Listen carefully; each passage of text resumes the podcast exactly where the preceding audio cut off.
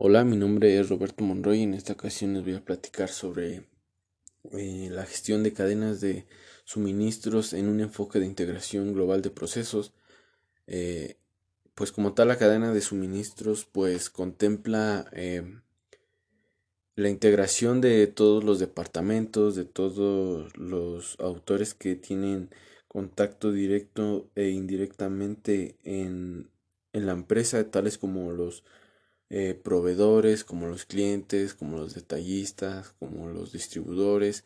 como los centros de distribución, etcétera. Eh, ya que todo esto pues es una red, es un sistema que tiene que trabajar, valga la redundancia, sistemáticamente en conjunto para que puedan lograr sus objetivos. Eh, como tal, para poder tener un enfoque de integración en los procesos pues se tiene que saber eh, detalladamente todas las actividades, eh, todas las estrategias que se contemplan dentro para que eh, puedan desarrollarse dentro de la empresa a tener un fin. por ejemplo,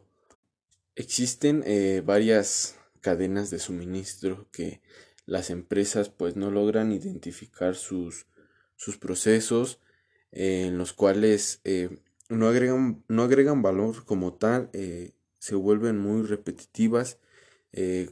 se podría decir que son estáticas y eso le cuesta eh, a la empresa tanto monetariamente como en el desarrollo ya que volviéndose tan repetitivos los procesos tan este tan estáticos pues obviamente no va a permitir este crecer desarrollar innovar por parte de la por parte de la empresa eh, internamente. Es por eso que algunas empresas pues obviamente buscan la, ayuda de, la ingeniería en gestión, eh, los ingenieros industriales, ya que ellos permiten pues obviamente identificar estos procesos que con ayuda de ellos pueden eh, ir innovando, mejorando, como la filosofía Kaizen en este, en este caso por así mencionarlo, que va a buscar siempre mejorar este, el día a día este, obteniendo pues también la información de los diferentes departamentos, ya este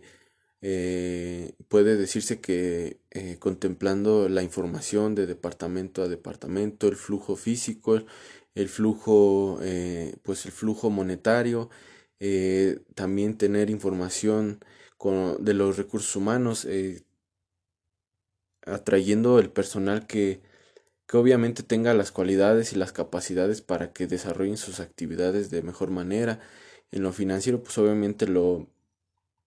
el presupuesto que se tiene, eh, las utilidades, las ventas, las compras, eh, eh, ya que en absoluto, pues obviamente todos tienen que tienen que estar coordinados todos los departamentos. Ya, pues lo más básico, pues es la información que se tiene que se tiene que enviar y, y recibir para que eh, tengan una mejor comunicación y obviamente todos estén eh, trabajando sistemáticamente en conjunto para que puedan lograr sus objetivos y sus metas. Y así pues eh, tomar una toma de decisiones que sea adecuada reduciendo sus sus costos, eh, reduciendo sus pérdidas, eh, reduciendo sus actividades que pues no agregan valor y que son repetitivas ya que eso es eso representa pérdida pues obviamente tanto monetariamente como en desarrollo a la, dentro de la empresa.